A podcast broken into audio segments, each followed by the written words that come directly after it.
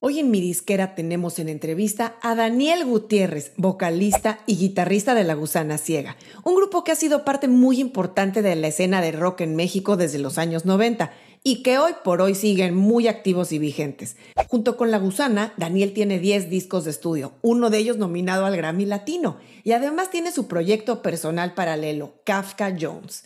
Daniel y sus colegas de la banda son el ejemplo perfecto de una banda independiente exitosa, que habiendo firmado con una multinacional como Universal Music, desde hace más de 10 años manejan su carrera de forma independiente y han estado más activos que nunca.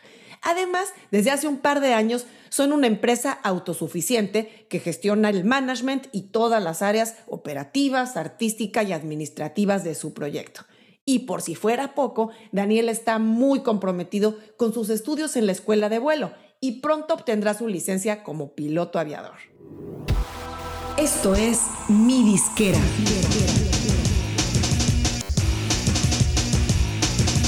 Mi Disquera, donde tu música es tu negocio. Daniel, bienvenido a Mi Disquera. Un gusto tenerte aquí con nosotros. Igualmente, Ana Luisa, qué gusto estar con ustedes. Pues me encantaría comenzar con que nos contaras cómo ha sido esta transición y esta curva de aprendizaje desde los años que estuvieron firmados con una disquera multinacional hasta hoy en día, que son 100% autosuficientes en cada aspecto de su carrera. Pues fíjate que pues, ha sido un camino largo, muy interesante, eh, probablemente no el, no el que hubiera uno deseado, ¿no? Eh, uno, uno quisiera las cosas más fáciles, ¿no? Más masticadito y a todo fácil y yo me puedo dedicar nada más a, a la parte glamurosa e inspiradora de, de, ser músico. Ha sido un camino bien interesante, nos tocó vivir la transición del CD al MP3, al streaming, eh, nos, tocó vivir pues un poquito la caída de la industria de la música como la conocíamos, ¿no? Y la renovación de esta industria. Eh, eso es parte de lo que nos ha tocado vivir, no solo la parte musical, no solo la parte social, ¿no? Y el crecimiento individual y como grupo, ¿no? A nivel creativo, sino toda esta otra parte de la industria. Y, creo que ha sido eh, pues muy enriquecedor, o sea, digo, no es necesariamente lo que uno soñaba cuando tenía 17 años o 18, eh, yo creo que ha sido mejor, mejor que ese sueño, no podríamos haber imaginado como un camino más, más interesante y más emocionante que este. Y dime, ustedes empezaron en una época en la que prácticamente el único camino, si uno quería hacerla en la música, era firmarse con una disquera, era tener un contrato con una multinacional, porque pues no había otra, ¿no? Había que imprimir discos físicos, había que hacer promoción tradicional y pues el camino era como muy claro.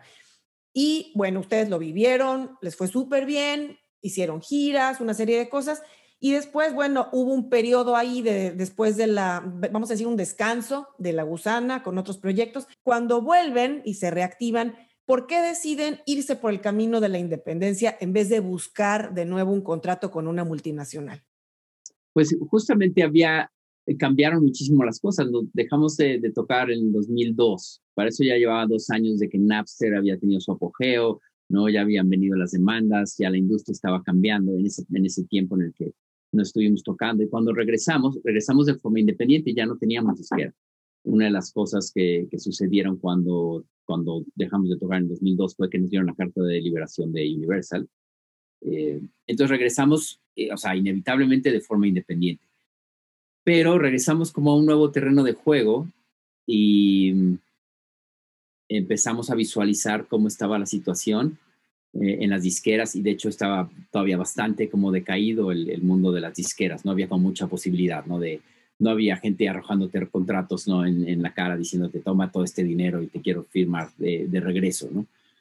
Eh, y también el, regresar como banda después de dos años de no tocar y de haber anunciado un poquito como nuestro retiro del escenario y regresar, pues ponía en tela de juicio ese regreso, ¿no? ¿Qué, tan, eh, qué tanto va a perdurar este regreso o es nada más momentáneo? Entonces las, condiciones nos arrojaron a este mundo donde no había necesariamente la misma posibilidad de firmar con una disquera y al mismo tiempo había toda esta nueva posibilidad. Y me recuerdo haber leído un, eh, un blog eh, que mencionaba una, una como teoría, no sé si, si, si fue tal cual eso, pero que, que, se llamaba 1000 True Fans. Sí, lo conozco. Ok. Entonces recuerdo eh, leer eso Eh, y un poquito con esa idea en, en, mente, regresamos a los escenarios, nos empezó a ir bien, o sea, la gente respondió muy bien al regreso de la gusana ciega. Eh, y estábamos como en busca de, un management, ¿no? De alguien que nos ayudara a manejar la carrera y al mismo tiempo estábamos buscando cosas nosotros. Eh, para hacer el primer disco de Regreso de la Gusana Ciega, no teníamos disquera y entonces yo fui con una editora para conseguir un adelanto, un anticipo y con eso grabamos el disco. Eh, que se llama La Rueda del Diablo. Ese fue nuestro disco de regreso. Y entonces, como que este proceso que no cuestioné mucho, pero que empezamos a hacer como de autogestión, empezó a marcar el camino por el que queríamos ir. Entonces, de repente, pues sacamos un disco, ¿no? Con, con un buen presupuesto que grabamos en Los Ángeles y no teníamos disquera, ¿no? Y de repente era así, pues, ¿cómo, cómo es esto posible? O sea, no se supone que necesitábamos una disquera para esto.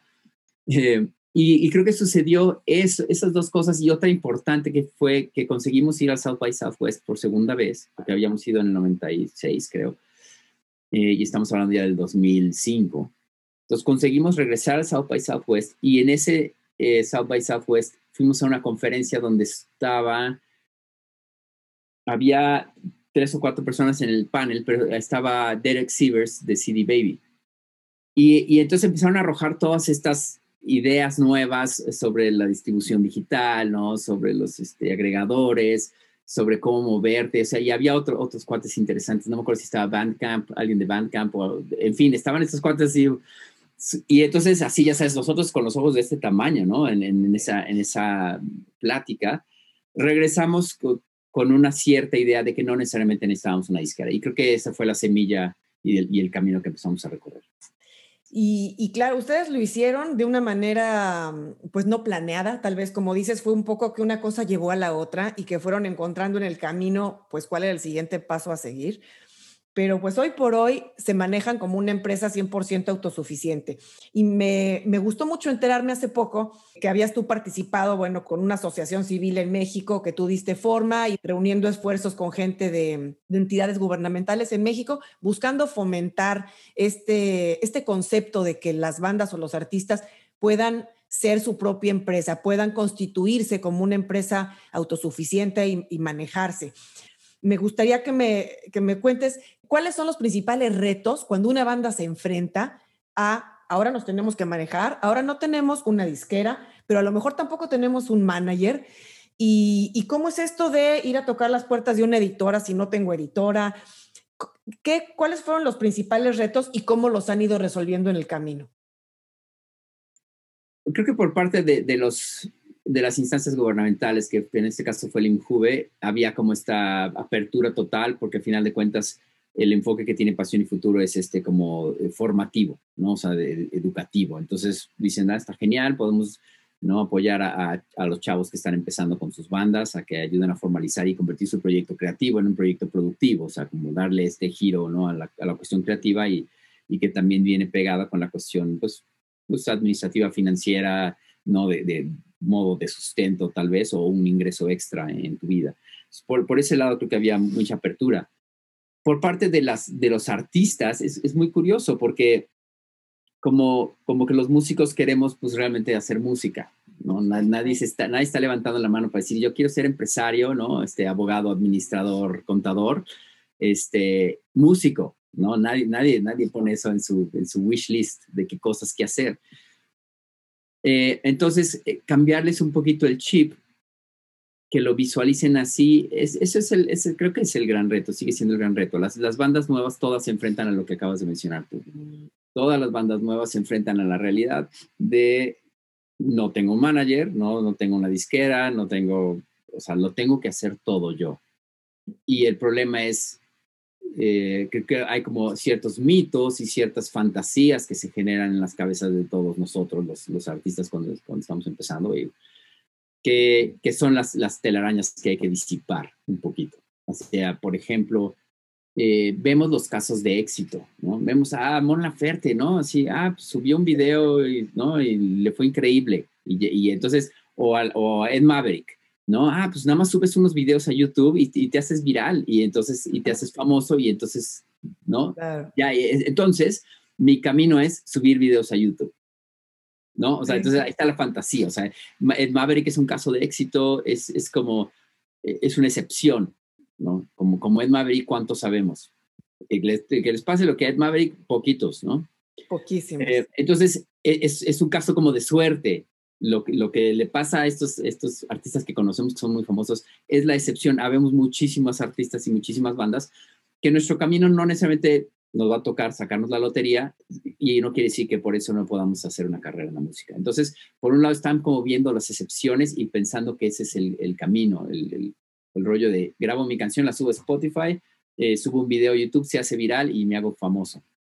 Eh, es, entonces ahí hay esa fantasía y ese mito, ¿no? El otro es necesito un manager que, que haga las cosas por mí, claro. ¿no? O, o, una disquera que, o sea, y eso todo empieza a ser un poco el rollo de yo no lo quiero hacer, qué flojera eh, que alguien más lo haga por mí, ¿no? Entonces, bueno, por ahí va, creo que ese es el gran reto, eh, que los chavos puedan entender eso, porque luego me toca platicar o dar talleres, ¿no? O en, me tocaba dar talleres donde yo estoy tratando de dar, dar algunos conceptos básicos de marketing que, que no conozco, o sea, que conozco empíricamente a estudiantes de marketing, ¿sabes? A chavos que están wow, llevando la claro. carrera de marketing. Entonces, güey, o sea, y, no, y lo que no pueden hacer ellos es su conocimiento de marketing, transportarlo a su banda.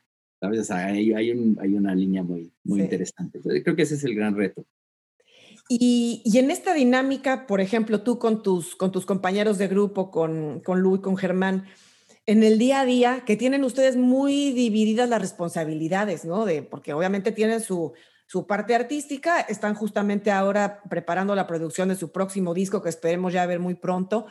Pero bueno, pues está la parte artística y está la parte operativa, administrativa, legal, todo lo que sabemos que hay en el camino. Me acuerdo que comentaste en, una entrevista reciente que se habían ustedes alineado bastante bien en cuestión de, de manejo de proyectos, de, de, división de responsabilidades, de tareas que hacía cada quien. Entonces, siendo ustedes mismos, ustedes tres, y no hay quien les venga de afuera a decir cómo hacer las cosas, ¿Cómo ha sido la dinámica que han ustedes acordado entre ustedes tres como, como compañeros, como colegas? Porque claro que hay cosas que a nadie le gusta hacer, como dices tú, nadie va a levantar las manos para llevar un Excel con la contabilidad, ¿no? Si nos puedes dar, sobre todo, pues para los, la gente que nos escucha, que son generalmente artistas independientes, ¿cómo aconsejas tú enfrentar este tema de división de responsabilidades y cuándo toca ponerse el sombrero de soy el líder de proyecto? Incluso también si nos puedes sugerir algún tipo de herramienta que usen online para manejar tareas, ese tipo de cosas. Pues eh, mira, eh, si yo te platico de la gusana ciega ahorita y te digo qué es, o sea, qué es lo que estamos haciendo, sería un poquito fuera de contexto de, del camino que recorrimos, que sería el que le tocaría en dado caso a una banda un poco más joven que todavía no, no tiene como que este camino avanzado. Eh, es el camino de la gusana ciega, pues fue de muchos errores, De aprender de esos errores, de muchos tu parte con, con, pared, golpearte con la pared y decir, ok, este obstáculo, ¿cómo lo vamos a, a, resolver? Y querer hacerlo. Entonces, de entrada, el grupo, si es un grupo o el equipo de trabajo, tiene que tener un, objetivos en común. Si no tienen los mismos objetivos, eh, va a ser bien difícil que se organicen. De entrada, una buena plática sobre a dónde queremos llegar, ¿no? ¿Cuál es el, el deseo de, de, cada uno y ver, ver dónde compaginamos con esos deseos? Sería un buen comienzo. Si yo quiero ir a la, a la izquierda y llegar a, al norte del, del, planeta y tú quieres llegar al sur del planeta, ¿cómo vamos a caminar juntos? O sea, es imposible, ¿no? A menos de que estemos decididos a que primero llegamos al sur y luego seguimos caminando y llegamos al norte. O sea, ¿sabes? Entonces, sé que suena medio absurdo, pero esas pláticas no las tienen los grupos. Nunca se sientan a decir a dónde queremos llegar, se sientan a decir a qué canción tocamos y, y, mañana, ¿no? ¿Qué vamos a hacer? O cómo nos vestimos para el show. O, pero nunca se sientan a, a, pensar eso. Entonces, una buena plática sobre objetivos y poderlos poner por escrito ayuda mucho. Y la gusana ciega pasó por eso. Pasamos por mucho aprendizaje y eventualmente creo que también una de las cosas importantes para nosotros, y nos gusta mencionarlo, es que tomamos un coaching.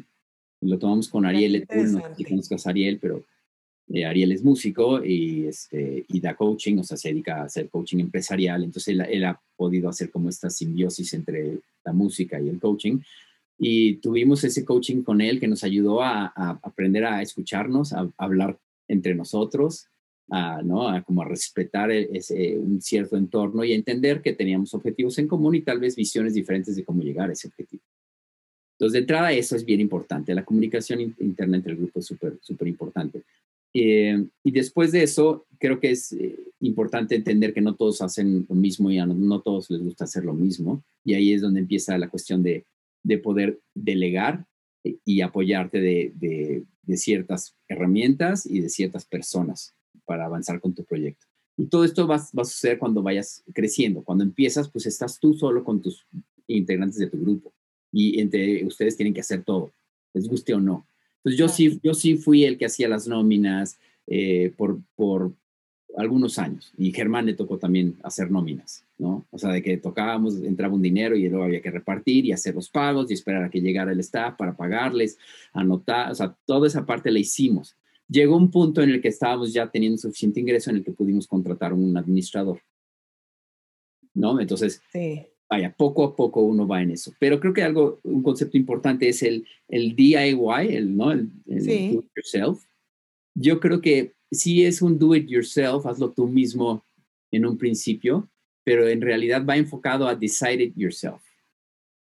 ¿No? Tú vas a decidir y decidir implica saber a dónde quieres ir, cómo quieres llegar ahí y entonces delegar si necesitas delegar las responsabilidades. Claro. Entonces, no está, no está solo, o sea, la gusana ciega, eh, cuando decimos somos independientes y, y, nos, y autogestión y todo ese rollo, eh, piensen en esto. Sí, sí, los tres miembros de la gusana ciega nos juntamos para platicar a dónde queremos ir, cómo queremos llegar ahí y entonces delegamos las responsabilidades en nuestro equipo de trabajo. Tenemos uh, como outsourcing, uh, administrador, contador, este, redes sociales, eh, eh, relaciones, ¿no? prensa, tenemos nuestro agregador que es, trabajamos con OneRPM, en fin, o sea, tenemos un, una serie de, de, de, gente que trabaja con nosotros, pero ellos están, son herramientas, son herramientas que tú tienes que ocupar, les tienes que decir qué quieres hacer, a dónde quieres llevarlo, y en dado caso tienes que saber hacer lo que ellos hacen para poderles exigir y entender. Entonces creo que un poquito, bueno, igual es, es mucho choro, pero, no, pero para las bandas que están empezando, sí, son tres miembros, cuatro miembros, dividen entre, entre cada uno lo, lo que tienen que hacer, se organizan, pero principalmente tienen que saber cuáles son sus objetivos porque si no, ya nos organizamos, pero ¿qué hacemos? ¿A dónde vamos? ¿De dónde surge el, las actividades que vas a ir anotando? Y, y el, el, sugerirles algunas herramientas eh, que utilizamos nosotros. Us, usamos Monday, uh -huh. eh, aunque hay muchas herramientas gratuitas. Monday nos gustó eh, y, y, nos ha funcionado bastante bien, donde podemos justamente eso, decir cuál es el objetivo, ¿no? Por decir, grabar un nuevo disco, ¿ok? ¿Qué actividades tenemos que hacer? componer canciones, grabar maquetas, conseguir un estudio, entrar a grabar, hacer el, el lanzamiento, escoger el primer sencillo, con quién lo vamos a hacer, pones todas tus, tus tareas y luego pones el responsable de la tarea, la fecha de entrega y eso ayuda a organizarse. Pero hay muchas herramientas allá afuera que, o sea, una hoja de Excel te podría servir claro. o un, un, buen cuaderno y, un, y una pluma, ¿no?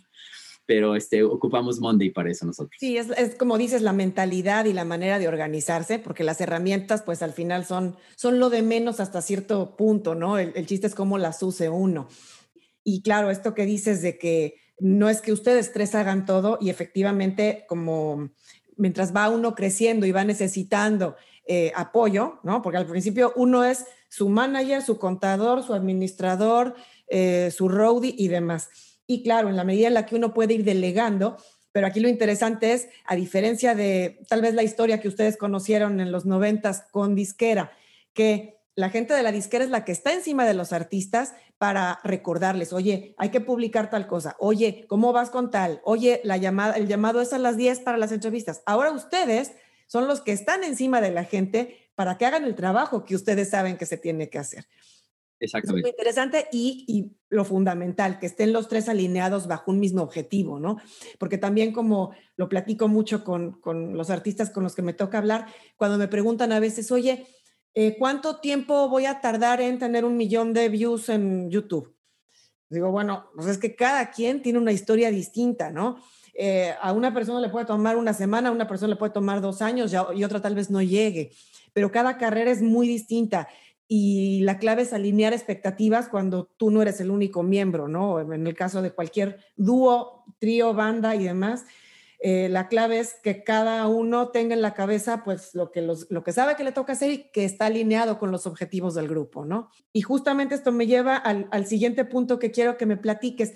Dentro de esta sincronía en la que están ustedes trabajando por los objetivos de la gusana y que obviamente les consume la mayor parte de su tiempo como artistas, también se dan el espacio para tener pues sus proyectos paralelos, ¿no? Bueno, tú tienes, además de tus estudios de aviación, que eso es un tema, digamos, ajeno a la música por completo, tienes tu proyecto de Kafka Jones, que te das el lujo de hacer cosas que con la gusana no haces, eh, cantas en inglés, es un sonido pues folk, distinto a la gusana. ¿Cómo han logrado ustedes al cabo de todos estos años eh, acordar este tipo de espacios individuales y cómo hacerlo funcionar en el día a día cuando hay tanto que hacer para que cada quien tenga esa válvula de escape creativa y poder seguir creciendo? Justamente son esos, son escapes creativos. Eh, por supuesto que la gusana ciega es nuestra prioridad a nivel creativo, a nivel proyecto musical y como empresa, o sea, como negocio, ¿no? Es la espina dorsal de lo, que podemos lograr. Mientras más crezca la gusana ciega, más eh, beneficio vendrá para estos productos, ¿no? Y escaparates creativos que podemos tener.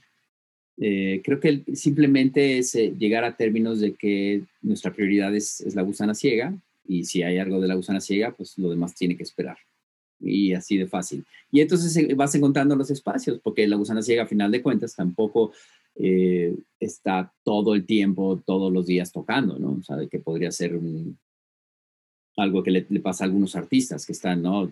Dos años de gira, Katy Perry, ¿no? que llevan dos años de gira, pues a qué hora haces otra cosa, ¿no? Afortunadamente para, para nosotros, este, hay un poquito más de tiempo en el inter, ¿no? Entre, entre shows, entre conciertos, que nos permite también desarrollar otras, otras ideas creativas. O sea, Germán este, hace guitarras, ¿no? Aprendió a hacer carpintería, hace guitarras, eh, le gusta aprender a tocar instrumentos, entonces está aprendiendo a tocar el banjo, la guitarra, vaya, o sea, tiene como estos espacios y tiene, tuvo otro proyecto que se llama Sexy Rotten, que es otra banda, Lu es ingeniero de, grabación, entonces está produciendo otros grupos y tiene un proyecto de covers también acústico muy padre que se llama Superagentes. Entonces, todos tenemos como estos espacios, todos nos apoyamos en, nuestros eh, escaparates creativos, los, los queremos y los abrazamos como parte de, casi, casi, si quieres verlo, como la gusana ciega es como la empresa madre, ¿no? Y tiene estos otros subproductos que, que, que, puede promover ¿no? y, que puede apoyar. Entonces creo que nada más te requiere un poquito de madurez, eh, tanto para entender que, la gusana ciega es nuestra prioridad y mientras lo siga haciendo todo va a estar bien y que, los demás miembros del grupo pueden tener otros escaparates creativos y no es el fin de la gusana ciega. Claro. Qué bueno y qué sano, porque también eso alimenta la gusana de regreso, ¿no? Porque ustedes siempre están frescos y siempre tienen como ideas nuevas y como decíamos que estás en tus estudios de, aviación, ¿por, ¿por qué fue que decidiste, además de todo lo que estás haciendo y de Kafka Jones, darte ese espacio en tu vida para hacer algo tan distinto que, que de pronto tenías a lo mejor ese sueño guardado y no lo habías sacado? Sí, eh, volar es como mi otra pasión, era, era hacer la música y, y ser, ser aviador y escogí la música y me dediqué realmente a, la parte de la música, siempre con las ganas de aprender a volar. Y desde el 2019 se empezaron a dar las cosas, eh, ¿no? Conocí a un, a un piloto, él me, me, llevó a su escuela donde él aprendió, ahí me dieron un, me dejaron hacer un vuelo como de, de prueba y, y la cuestión de que las clases sean en línea me ayuda, ¿no? Porque me permite trabajar. Justo ahorita estamos grabando el nuevo material de la gusana ciega, entonces en las mañanas estoy grabando y a las 3 de la tarde empiezo clases de, aviación, pero no tengo que trasladarme, ¿no? O sea que eso perdería un poquito de tiempo y sería más complicado. Entonces, eh, creo que como que todo se dio para, para perseguir ese sueño y hacerlo realidad y me tiene, me tiene contento y muy entretenido. Qué maravilla. Y volviendo de, de nuevo al tema de la empresa, de grupo como empresa, a mí me llama mucho la atención cómo dentro de esta reinvención que también los artistas y las bandas eh, hacen continuamente, ¿qué papel juega la diversificación de ingresos? Porque sabíamos que antes era como los discos y las giras, ¿no? Como que no había mucho más de dónde ganar y obviamente era muy buen ingreso.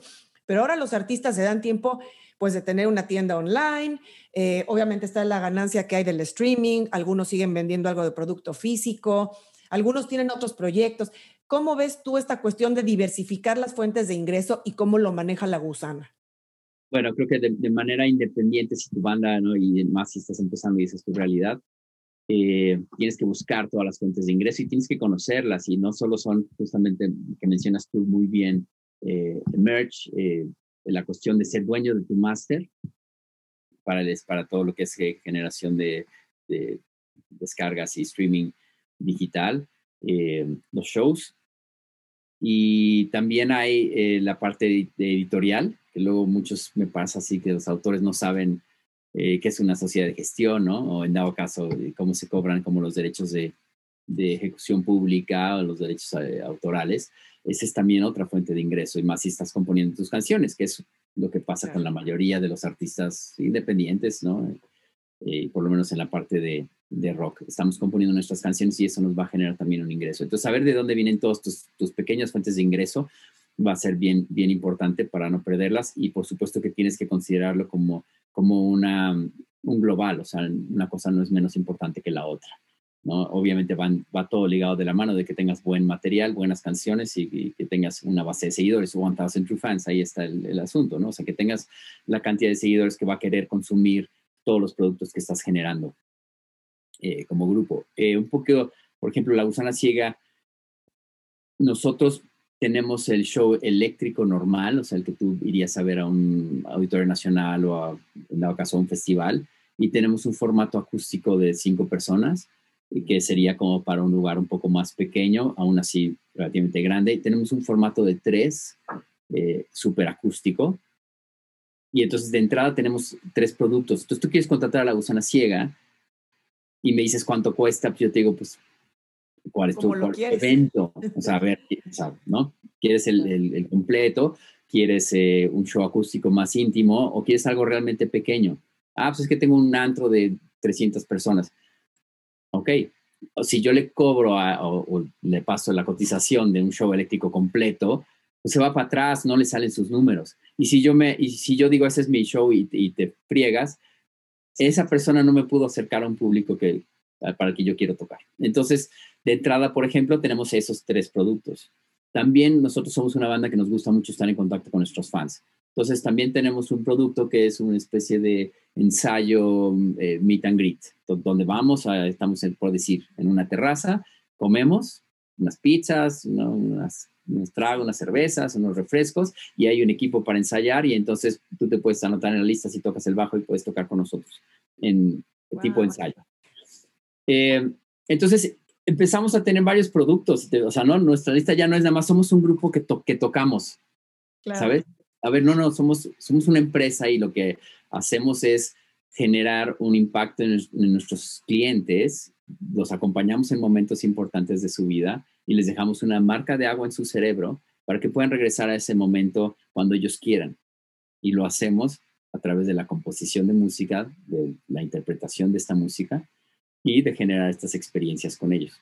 Entonces, el enfoque ya no es nada más, eh, somos un, grupo de, rock, ¿no? Una, una, banda que toca música y ya, y nuestro objetivo es ser famosos. No lo visualizamos así, ¿no? Y creo que somos un poquito más versátiles en, nuestra visión de lo, que, de lo que hacemos. Creo que ya me desvié de... no, no, está genial, me encantó porque definitivamente el decir que son una empresa y tienen productos que ofrecen, que de pronto puede sonar como entonces no son artistas, ¿no? Eh, pero esa es la, la esencia, que al final un artista se reinventa de muchas maneras y claro, un artista hace música, pero un artista también puede ofrecer productos en los que la gente tiene contacto con ellos, no nada más a través de oír su música en, pues, en una plataforma de streaming o, en un disco como era antes, sino una serie de, de oportunidades como lo son los meet and greet, los ensayos, eh, incluso, bueno, ustedes estuvieron haciendo también conciertos virtuales ahora en la pandemia, el merch que han hecho, la, la tienda online, con productos súper cool, con una personalidad, en los cuales ustedes también hicieron el comercial, un, un infomercial cool, eh, con la personalidad de la banda. Entonces, me encanta esta manera de encarar toda la, todo el marketing y toda la oferta de productos de la gusana y, esto me lleva a mi siguiente pregunta. Ustedes han logrado hacer de La Gusana una empresa autosustentable, una empresa que permite que Daniel, que Luca, Germán y sus familias vivan de esto, haciendo lo que les gusta. Eh, tienen que estar todo el tiempo buscando oportunidades nuevas de negocio, enfrentando nuevos retos como fue la pandemia. pero han logrado vivir de su música como independientes, ojo, porque la época de disquera ya quedó atrás hace muchos años. Entonces, están viviendo de lo que genera la gusana ciega. Y, y, el punto al que quiero ir es, ¿qué tan viable es? Y me gustaría que le contaras esta opinión tuya a nuestra audiencia. ¿Qué tan realista es para un artista vivir de su música? Obviamente sabemos que al principio es muy difícil, pero ¿qué consejo les puedes dar tú en cómo irse acercando a al principio tenido tal vez un trabajo, después medio tiempo, y cómo pueden ir buscando esa independencia económica y vivir de su música? Bueno, justo depende de, cómo quieres vivir, ¿no? Este, si, si quieres este, una mansión en, en Bali, un yate y, eh, privado, o no, entonces un poquito depende de tus necesidades eh, económicas conforme vas, o sea, así vas a ir creciendo. Y si, y si yo muchas veces hago el ejercicio con las bandas. ¿Cuánto necesitas ganar para, estar, estar tranquilo, pues? O sea, entonces igual alguien dice, bueno, yo quisiera poder rentar un departamento y no vivir con mis papás. Entonces, ok, ¿cuánto te gastarías de renta? ¿Cuánto te gastarías de súper? ¿Cuánto pagas de luz, de gas? Entonces, ¿cuánto necesitas ganar al mes? Ah, pues necesito ganar 20 mil pesos al mes. Ok. Entonces, por decir, como dices tú, bueno, yo tengo un trabajo, soy diseñador y trabajo freelance y gano 10 mil pesos. Ok, entonces tu otro negocio, tu banda, tu otro proyecto musical tiene que, generarte a ti otros 10 mil pesos. Entonces, ok, entonces, ¿cómo genero para mí 10 mil pesos? Bueno, pues igual si yo de cada show gano 5 mil pesos, pues necesito dos shows al mes. ¿Cómo consigo dos shows al mes? Ah, bueno, pues para conseguir dos shows al mes necesito eh, tener canciones, ¿no? Y, en fin, o sea, como que tus necesidades te va arrojando eh, las tareas que tienes que hacer para cumplir con ellas, ¿no? Entonces digo, ok, voy a conseguir esos 10 mil que me hacen falta em, en seis meses. Ese es mi objetivo como, como grupo. O entonces, para que yo gane 10 mil pesos al mes, el grupo tiene que generar 50 mil pesos al mes, porque somos cuatro músicos más, ¿no? En fin, o sea, hacer como tu rollo de, finanzas y necesidades te va a arrojar lo que tienes que hacer. Y entonces muchas de tus decisiones van a responder a tus objetivos. Ok, hagamos un video. ¿Nos va a llevar a que yo gane 10 mil pesos al mes? ¿Sí o no? Si hacer un video no nos lleva no, a que yo gane 10 mil pesos, entonces no lo hacemos. No hacemos un video o no gastamos en un video, ¿no? En vez de pagar este 15 mil pesos a, para hacer un video, 20 mil, no, no vamos a gastar en hacer un video, lo hacemos con nuestros teléfonos y ya, ¿no? O sea, porque, quería, porque necesitamos reforzar visualmente. la parte visual. Pero entonces no se gasta en, en hacer. Eh, hacemos, tocamos gratis, este, ¿no? Porque luego me pasa que, ah, me ha pasado esto, que bandas me dicen, no, pues es que una agencia nos consigue shows y nos cobra eh, 4.500 pesos al mes. Y nos consigue shows gratis abriéndole a buenos artistas, te lo juro. Mm. Y, y, luego me entero que conozco a esta gente, ¿eh? eh uf. Este, y yo digo, no, o sea, a ver, tú vas a pagar 4.500 pesos mensuales porque te consigan shows, pues cuánto te van a generar de dinero para que valga la pena pagar 4.500 pesos. Y les venden el rollo de que tú le vas a abrir a, a Ed Maverick, le vas a, vas a abrir y vas a tener un slot en, en, un pequeño festivalito y entonces te va a conocer la gente. Y entonces va a la banda y pagas tus 4.500 pesos, va y le abre a Ed Maverick, no vende merch, no se jala público, ¿sabes? No, no sabe qué hacer con eso.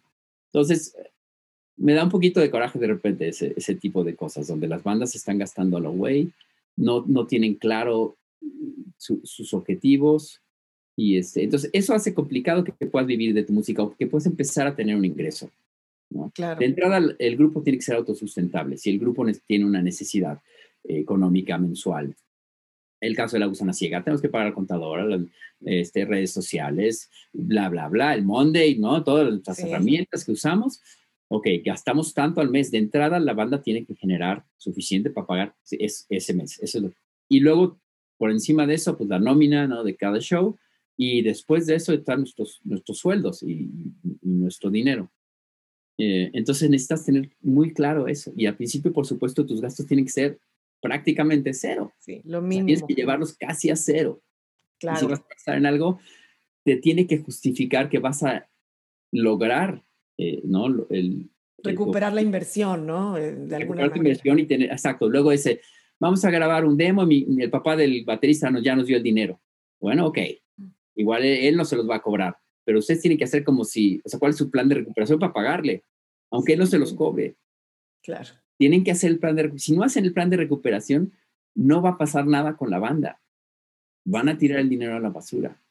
Y es clave lo que dices, que hay que eh, hacerlo a la inversa. ¿Qué necesita pasar para llegar ahí, ¿no? Entonces, porque nos perdemos en el camino a veces y, nada más tenemos por ahí la meta o el objetivo sin tener claro qué es lo que hay que hacer en el camino. Y bueno, pues e, es parte del aprendizaje de, una banda, de un artista. Y como dices, que uno, independientemente de que uno delegue muchas cosas, uno tiene que saber lo mínimo necesario de cada cosa que involucra su operación, su administración, porque así no te toman el pelo y así sabes eh, dónde puedes cortar costos, dónde puedes invertir más. Y bueno, preguntarte también ahora que la gusana tiene unos números muy buenos después de años de estar en el terreno de batalla, trabajando. Obviamente, bueno, más de un millón de escuchas en, en Spotify y 120 mil suscriptores en YouTube. Números bien importantes que están creciendo todo el tiempo. Pero para un artista, una banda joven que empieza, es muy difícil que tú les digas, ten paciencia y el crecimiento tiene que ser orgánico. Sabemos que los fans, la, carrera sólida solamente se da cuando tienes fans de verdad, no números, ni likes, ni, ni tráfico comprado. ¿Qué consejo le das a la gente que está empezando y que de pronto tus expectativas están muy basadas en los números? Ellos, sus metas son los números. ¿Cómo ves tú esto? Sí, e, ese es como un, este, te digo, uno de esos como espejismos. Los números no, no se convierten en dinero. Eh, los likes no se convierten en boletos vendidos de un show, ¿no? Em, y, y sí hay como este espejismo de, y, más con, con, todos los eh, influencers, ¿no? Y, y, la gente que de repente dice, es que este se hizo, se hizo famosísimo. Entonces, son engañosos los números. Son halagadores en cierto sentido, ¿no? Porque alguien te dice que, es, eh, que, le gusta lo que haces, ¿no? Al ponerle un like, o que es tu amigo, o que quiere ser tu amigo, ¿no? En, una forma muy este, banal de la amistad que, que, maneja Facebook, ¿no? Este, yo creo que lo que tienen que entender es que para vivir de lo que les gusta, necesitan convencer a alguien de que saque algo de dinero de su bolsillo y les agradezca por lo que acaban de darle a nivel musical, a nivel experiencia, y, les quiero agradecer de forma económica. Tiene que haber un intercambio económico inevitable para que puedas vivir de esto. O sea, no, no vas a vivir de likes. Entonces te dicen, no, es que si tienes un chorro de, ¿no? de seguidores en YouTube o en, en tus videos, entonces generas dinero. Ok, bien. Pero entonces, tú, o sea, es muy diferente decir, me voy a dedicar a ser una personalidad de, de YouTube, un youtuber o una cosa así, quiero una carrera en la música. Para hacer una carrera en la música, lo que tienes que hacer es que alguien quiera pagar por escuchar tu música, por verte tocar, por comprar tu, tu.